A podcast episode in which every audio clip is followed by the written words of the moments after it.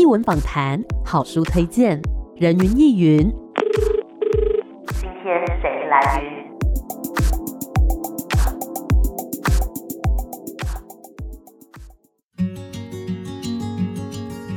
人云亦云。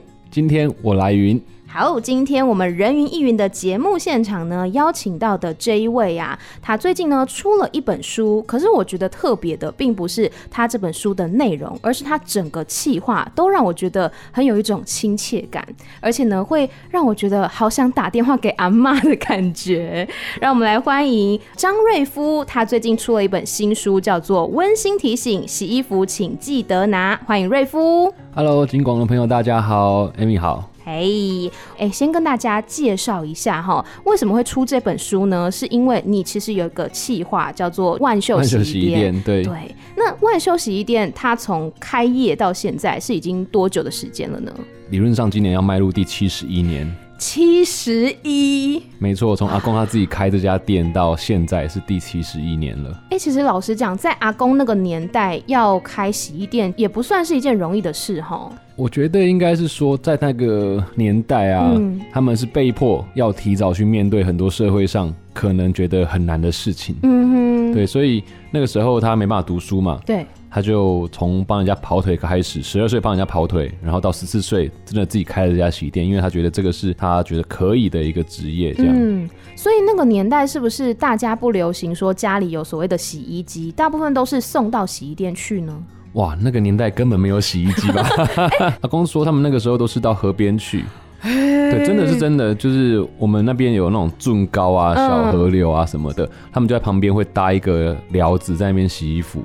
哇，好像细说台湾里面的剧情哦、喔！哎、欸，真的，你想想看，七十年前，嗯，真的，因为大家现在想到洗衣店，就会想到那种滚筒式洗衣机啦，一个一个排在那边。但其实，在七十年前那个年代，根本就没有所谓的洗衣机，是必须要手洗。手洗。那你作为一个在洗衣店长大的孩子，你从小对于衣服的概念是什么呢？从小就是要珍惜它嘛，嗯，因为阿公自己开洗衣店，所以其实我们的衣服不管怎样都会经过很良善的清洗，嗯，然后也都会烫过啊。从小就会被教育说你要爱惜你的衣服，然后不要浪费，因为我们家的衣服会保存的非常好，都洗过、洗干净才收起来，所以。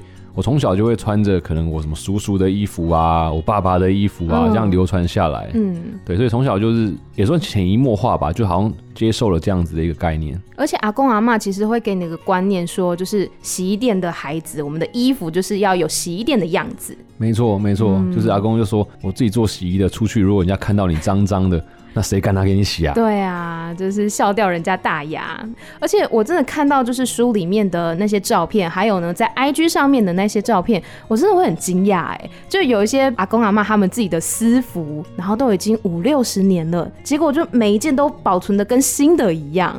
那个技术，我觉得真的是非常难能可贵的。对，主要还是就是你要洗干净啊。对，如果你衣服洗干净。然后保存在适度的湿度里面，就是不要过于潮湿，嗯、不要让它发霉。它其实是可以放很久，但你要、嗯、你要防虫啦。所以就是保存还有洗涤的方式，其实都还是很重要。对，那当然也有牵涉到是说。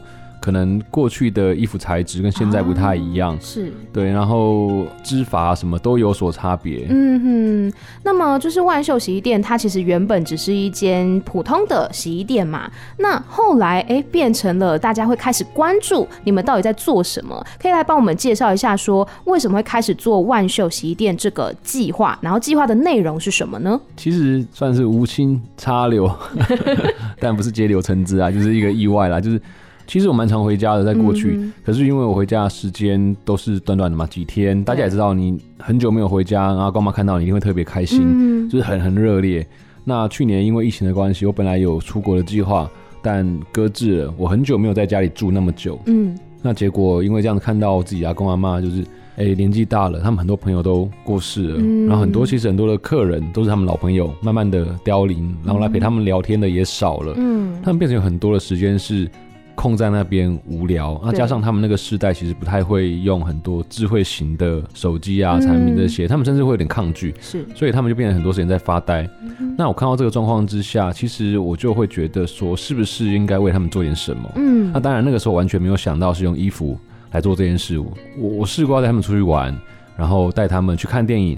可是我发现他们都很排斥，嗯，那排斥的原因其实来自于他们觉得这个跟他的年纪已经不符合了，嗯，那也因为这样子，我才在家里看着我们家的衣服，突发奇想，就觉得这个衣服其实很棒，对，那为什么你要丢在我家？嗯，对啊，那当然丢在我家这个议题，他们就会有兴趣，因为从以前阿公就很不爽这件事啊，嗯，对，你拿衣服来洗，那没有付钱嘛。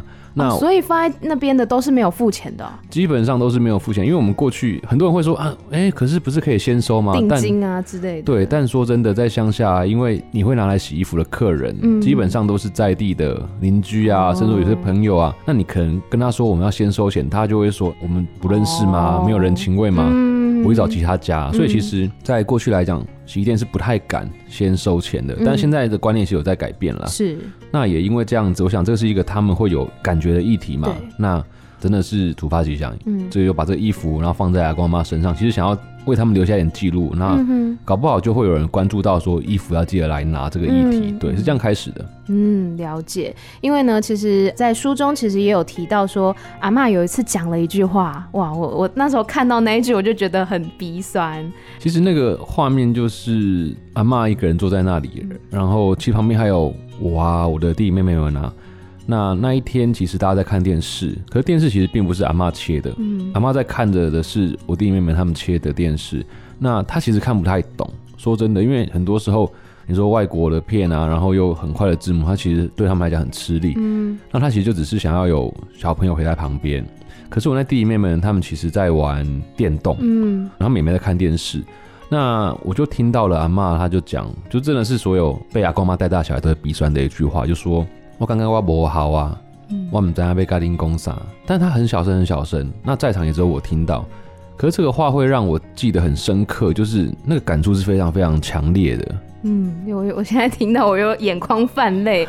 虽然我不是阿公阿妈带大的，但是有些时候，就比如说逢年过节回去的时候，然后好像大家虽然都聚在一起，可是大家可能比如说看电视、滑手机，就没有人陪老人家去聊聊天。然后我觉得他坐在那边，其实虽然说看着儿孙满堂，但还是心里面会很寂寞的。没错啊，对啊。如果只要我们把他们比你做自己，你自己在可能他们那个年纪。你只要想象到说，哦，你坐在那里，然后很无聊，然后你没有手机，你也不知道怎么玩手机。就是换位思考，你就会觉得这是一个你自己都会痛苦了，他们怎么能不痛苦呢？嗯、的确是这样子。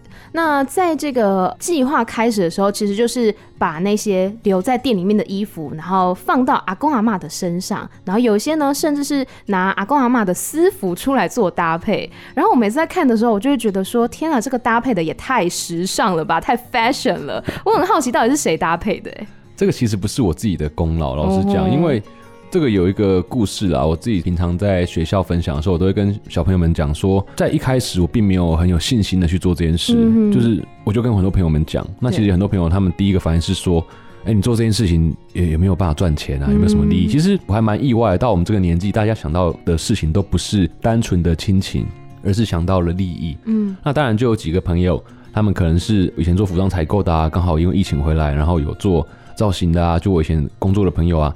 那他们觉得这个很有趣，我就找他们说：“哎、嗯欸，我哪天要拍照，你们可不可以来帮忙？来，我们来玩这件事情。”是。那我可能就偏把衣服挑出来，那他们就带着他们的专业，他们自己的一些配件，嗯、因为毕竟我也没那么多东西，他们就开始搭配。嗯、那我们大家就玩在一起，我拿着手机开始拍下这些照片，跟阿公阿妈玩在一起。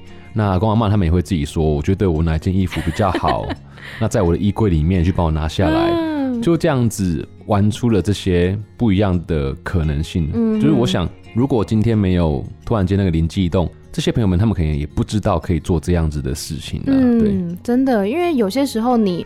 去做一件事情，不是为了说要赚钱，为了要出名，而是我就是想做这件事情，我觉得好玩，我觉得有趣，甚至是呢，我想要让阿公阿妈可以更加的参与这项活动。像最后阿公阿妈呢，还自己说：“哎、欸，我觉得我什么衣服好看，然后你帮我拿，我觉得我这样子站比较漂亮，还是什么的。”对啊，那些 pose 是怎么样去让他们摆出来，还是他们自然而然就摆出来了呢？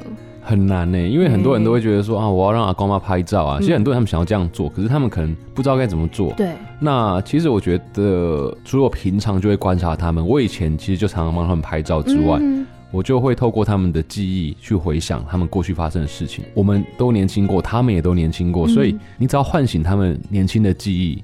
例如说问他们以前有没有看过什么啊，有没有去过哪里啊，有没有玩过什么，嗯，他们可能就很自然的呈现出他们当时的样貌。嗯，虽然说你不知道他们脑袋里面想的是什么样的画面，但重点是你要如何去勾起他们的钥匙的开端，然后而不是说要求他们做哪些事情。是，就是书里面有讲到嘛，例如说，哎，以前看过什么样的电影，对，然后说什么阿公以前看小姐的时候是怎么看的啊？没错，之类的，其实就是透过这个方式呢，去唤起瑞夫所说的共感这件事情。没错，没错。对，好，我们先稍微休息一下，待会再继续回到人云亦云。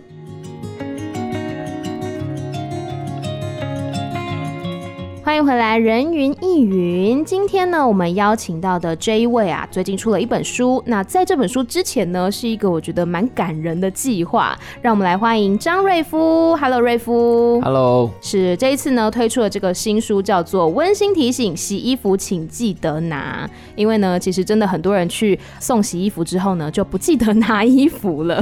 我觉得是一件很夸张的事情，哎。哎，虽然夸张，但其实。还蛮常见的，可是为什么啊？就是我的衣服拿去洗，就是我可能下次就要穿啊，我想要让它洗干净，下次穿啊，为什么会丢在那边呢？因为现在人太多衣服，他有太多可以选择的机会。对，那他可能少了一件衣服，他可能就是哎、欸，我不会发现呢、欸。哦，对啊，因为你衣服太多了，那甚至是说我们像台湾啊，冬天其实蛮短的。嗯，可是冬天衣服又很占空间。对。结果你冬天过完之后想说啊，这个衣服我在家很难洗，像羽绒服这些东西，嗯，哎，就拿到洗衣店去，对，就开始变热哦，一路变热，你就没有机会穿这件衣服，你就会忘记它。嗯、然后等到冬天的时候，如果你真的有长达半年忘记一件事情，那你可能就真的会忘记这件事情。那他可能就买新的啦，是，对，然后就说真的，如果你今天买了新的衣服，我今天通知你来拿，他可能会觉得说哇，我干嘛再多花那三四百块？算了啦，算了啦，反正我就有这件，这个冬天就够了。啊对，这个其实也会蛮常见的。那当然有一些事可能过世啊，家里有变故啊，这都有可能发生。嗯。那一般来说，就是像那些丢在你们店里面的衣服，你们会留多久啊？然后是怎么样保存的呢？其实啊，我们家到现在都还有三四十年的衣服。它没有泛黄还是什么吗？当然会有。嗯，对，其实那么久的衣服，它多少会有黄白，一定会，啊，一定会。对，因为我们就只能够尽量保持干燥，然后用塑胶套套住它。哦。可是我们家很多的塑胶套都已经。放到脆化，嗯，然后破掉太久太久。纵使一开始我们哎没几年就把它换一个换一个换一个换一个，可是当你发现他十几二十年不来拿，你就觉得没有换他的必要。对对，就是会会这样子啊。嗯，而且它也是一个成本啊。哦，超级成本的。其实法律上并不能去把它丢掉，老实讲。哦。所以其实，在现行法规上面有很多不合理的地方。嗯哼。这也是过去可能几十年来。没有洗衣店在争取的，因为他们不知道该怎么样去争取去 fighting 这件事情。嗯，那也因为这样子，我从我们这个洗衣店开始被关注之后。我就在推动这件事情，哦、用自己的力量。那当然，现在也寻求我们工会的支持啊，各种前辈们他们去发声。但是，我觉得身为一个洗衣店的三代，嗯、哼三代，这个是养我长大的一个产业。很多前辈他们对我都有很重要的影响。是。那如果没有人做，那我自己就要来做。嗯哼。对，这就是很多事情的开端。嗯，目前就是都还在努力当中，还在努力当中。对、嗯。对，因为其实你想想看，这么多的衣服，然后放在洗衣店里面这么长的时间，然后它又占空间，你还要帮他换塑胶套，那些时间成本啊，我就觉得是对于洗衣店来讲是很有压力的一件事情。还好是我们家是自己的店嘛，嗯、那如果说我们家是租的啊，哇，那每一件衣服就是一个租金呢。是，的确是这样子。那么对于一般的民众来讲，有没有一些比如说洗衣服或者是保存衣服的小配包呢？还蛮多人会问我们这个问题，嗯、就比如说衣服沾到了什么可以洗吗？你们家有洗什么吗？其实发现很多人他可能不知道该怎么解决它。对。那当然第一个想到洗衣店是很棒的一件事啊，嗯、我我就会说，哎、欸，请问你家在哪里？如果你家附近哦有洗衣店，你可以找洗衣店。那当然我们就会把一些简单可以在家里处理的方式，那我们就写成文章，我们其实会分享到我们自己的网站上面去。是。那比如说像很多人会遇到衣服泛黄啊，对。那我们就会跟他讲说，其实你在家只要去买。一些化工的过碳酸钠，嗯，自己在家里泡就可以除掉那个黄斑哦。然后尽量不要让衣服潮湿，就比如说，哎、欸，明天如果要下雨，你就不要明天把衣柜打开。很多人以为打开是通风，但其实它是这个天然的除湿机哦。就是一些小撇步啦。我们并不是说要大家任何衣服都拿去洗衣店，而是说如果有一些可以在家里处理的方法，能够让你把这件衣服穿得更久。那其实也是对地球的一种友善。嗯，的确是这样子。我很好奇，有哪一种衣服是最难洗的呢？或是最麻烦的？有啊，其实以前如果你拿衣服去洗啦，最贵的就是皮衣，哦，真皮的皮是最贵的，因为它其实不是丢进去水洗过就好。因为皮衣还要做保养，嗯，那也要把它避免它变硬，因为有的皮衣洗完之后变很硬，嗯哼，所以它还有它保养的程序、上油的程序，甚至有些皮衣它还要上过漆，哇，对，所以其实是非常非常繁琐的。那每一种材质都有它特别洗涤的方法，嗯，可是因为现在很多的成衣制造过程里面，他们把各种不同的材质混在一起，嗯，这才是最大的困难。比如说干洗跟水洗的材质混在一起啊。对，这样怎么办呢、啊？就是很容易因为这样子洗坏，哦，是真的。对，可是。呃，这又是牵扯到另外一个法规的问题啊。是是，对，哇，所以其实洗衣服呢，我们一般人就像我这种一般人呢，我就会全部都丢到 洗衣机里面去，顶多我可能装个洗衣袋，就觉得这样省事。但是就会发现说，哎，怎么洗没有几次，比如说毛衣就缩水了，然后或者说什么衣服它就皱皱的，然后或者是整个形状都不对了，然后想说是不是这个衣服材质不好？但其实才发现说，可能是我们自己洗的方式不对，或者是说保存的方式。也不对，这样子。对，没错。所以其实有些衣服它，当然你可以丢洗衣机，但有些还是可能是建议交给专业的洗衣店，嗯，它会比较让衣服的型不会跑掉。嗯，那么在做这个计划之后呢，就有很多的衣服的搭配啊，然后一些照片啊，PO 到 IG 上面，那引来了很多的媒体关注，然后当然还有很多民众啊、粉丝、支持者等等的。这对于阿公阿妈、我们的万吉还有秀娥他们的生活上有没有什么样的转变？然后他们自己在想法上面有没有什么样的改变呢？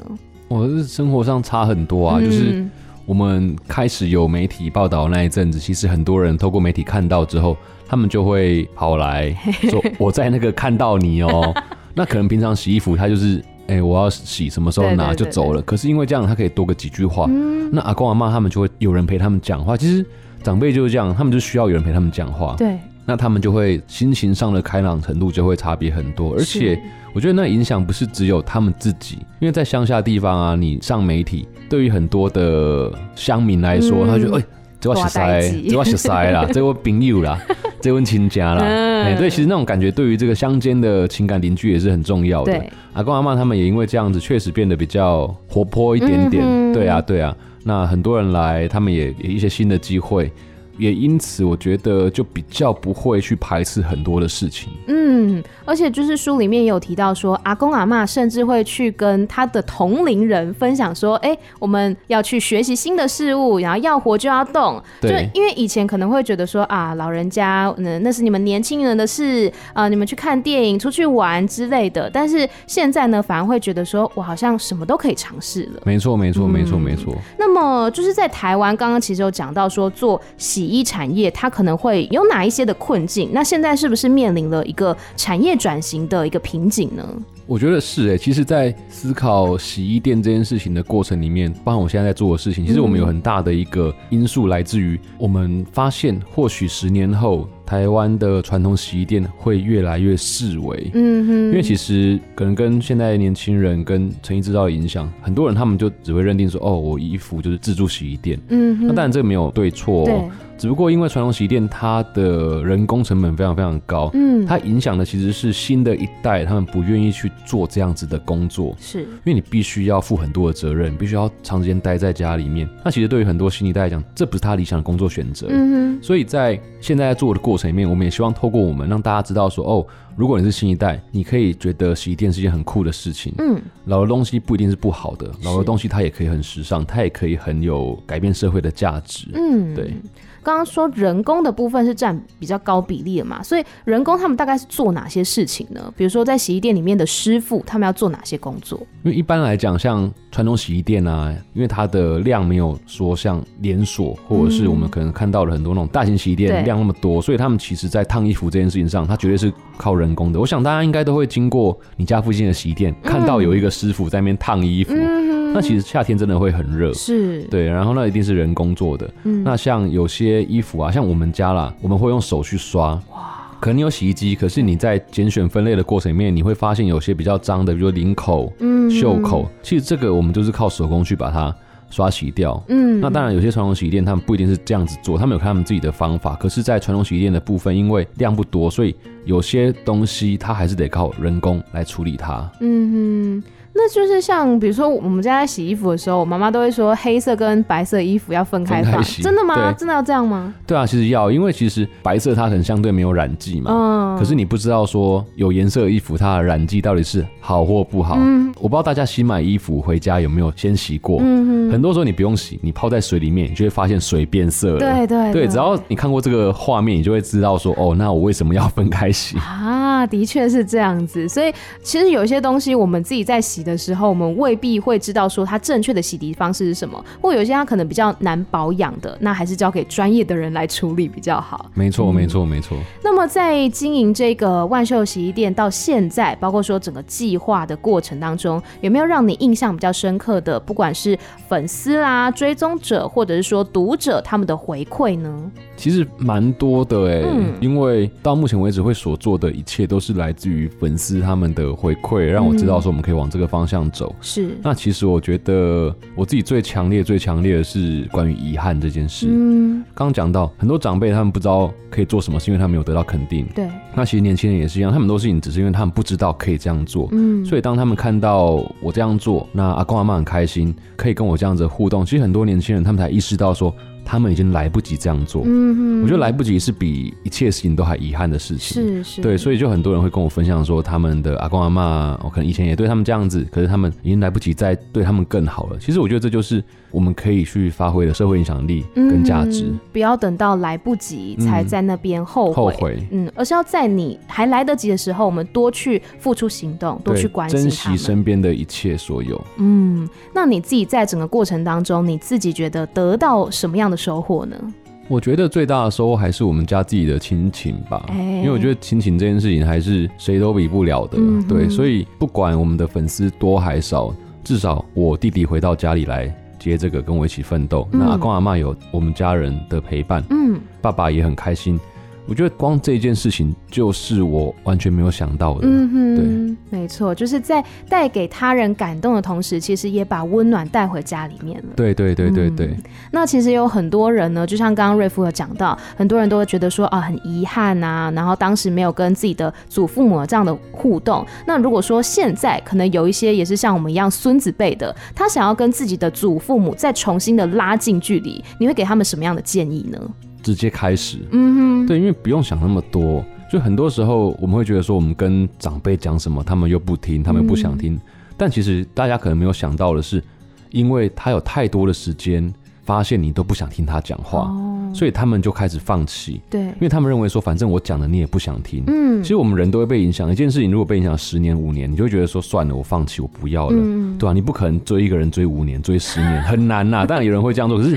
你会很难嘛？所以其实他们也是一样，嗯、就是他们会觉得说，反正我每次跟你讲话，对，都没有要听，那我就不讲了。嗯，所以你可能突然间跟他们讲什么，他们也会保持这样子的态度。可是如果你不开始，不跟他们一起留下一些记忆的话，是不会有延续的可能。而且这些开始啊，并不是说我要他们做什么，而是说你们两个要去做什么。嗯、就像我书里面写的嘛，就是我们拍这些照片或者我们做什么事情，其实是用我们彼此都有感觉的一件事，嗯，一个议题。一起去尝试，嗯，就是它是两边其实都会有感觉感受的，这样才有可能去改变我们彼此的关系。嗯，就是要营造出彼此的共感啦。对，没错，嗯、没错。那像现在呢，万秀洗衣店它不只是做这个洗衣的事业，那同时也拍了很多这些旧衣穿搭的照片，受到很多媒体跟粉丝的关注。那下一步的计划是什么？要怎么样持续的来发挥影响力呢？其实我们现在有自己的一个网站，嗯，那这个网站基本上就是我自己想做的事情，就是我想要透过这个网站让大家知道说。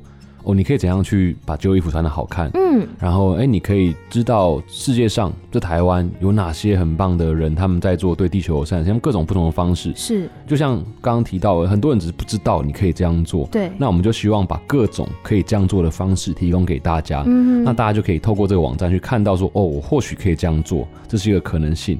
那除了这个之外，我们也希望将我们的店的精神延续下去，包含我们可能会自己有开发自己的商品。嗯，那我们会有自己的概念店。那这个东西除了洗衣之外，我们都想要落实在地球友善的这个精神，是就包含我们自己的产品，我们也希望它是有多用途，然后对地球友善。那我们自己的概念店也是希望我们去凝聚台湾在地对地球友善的品牌的力量。嗯，那他们可能不像我们那么幸运，就是。很多人都知道万秀，可是很多人不知道他们。嗯、那没关系，我们把我们的幸运分享给大家。嗯、大家只要能够一起被看到，一起活下来，我相信这个比任何一个企业单独得到巨大利益都还有意义一些。嗯，就是比起说只有我们独自获利，而是让全部的人都一起，不一定是获利，而是说做对于地球、对于全人类都有帮助的事情。对对对对对对，对，对，因为像 Amy 自己呢，也是很关注一些，比如说像是二手衣啦，或者说对于环境友善的这些议题。所以，如果大家手边你可能有自己用不到的东西，或者是衣服啊等等，不一定说要整个，比如说丢弃它之类的，你是可以用更多的方式来处理。那比如说像家里面有我们用不到的旧衣服，你会建议大家怎么样来处理它们呢？其实我觉得有时候用不到，你要去分辨是说。到底是你真的用不到，嗯、还是只不过是不喜欢？你觉得 对对，你可能被现在这个时尚影响，说现在好像不适合穿这个衣服。嗯、可是如果你有办法去改变这件衣服既有的穿搭方式，嗯、那它可能就会有延续价值的可能。就像我自己今天身上穿的这个毛衣啊，嗯、它其实是我爸的衣服哦。对，其实很多衣服就是这样，你可能会觉得它放很久就没有价值，那这是一个可能性。那第二个是说，如果你今天真的觉得这个衣服你你不想再穿了，其实也不是。单纯的丢在旧衣回收箱或什么，因为那其实只是解决自己的问题。嗯，你也必须要检视这件衣服它到底还有没有被使用的可能性。是对，如果它没有被使用的可能性，那你你宁愿把它做合理的丢弃，也不要说。造成别人的负担，嗯，对对对，那基本上我自己就是这样子啦，嗯，就像刚刚瑞夫讲的，其实很多的这个东西呢，你不是说去减轻自己的负担、减轻自己的烦恼就好了，其实你要思考一下，它对于我们的环境、对于其他人会造成什么样子的负担啊，或是问题。没错没错、嗯。那最后还有没有什么要来跟我们的听众朋友说的呢？希望大家。听到这一集之后呢，可以去各大书局找找看，你可能可以找到有一本书叫做《温馨提醒：洗衣服请记得拿》。嗯，那它有不同的版本，有一个是特装版，它是有一件小衣服包在外面的；那也有瓶装版，嗯，然后也都会附上我们家限量的口罩。那这个是没有卖的啦。嗯哼，对，所以欢迎大家，如果你觉得今天的分享你听得很有感触，你可以透过那本书看到更多。我们也希望透过这本书，告诉很多像我一样这样子平凡家庭的小孩。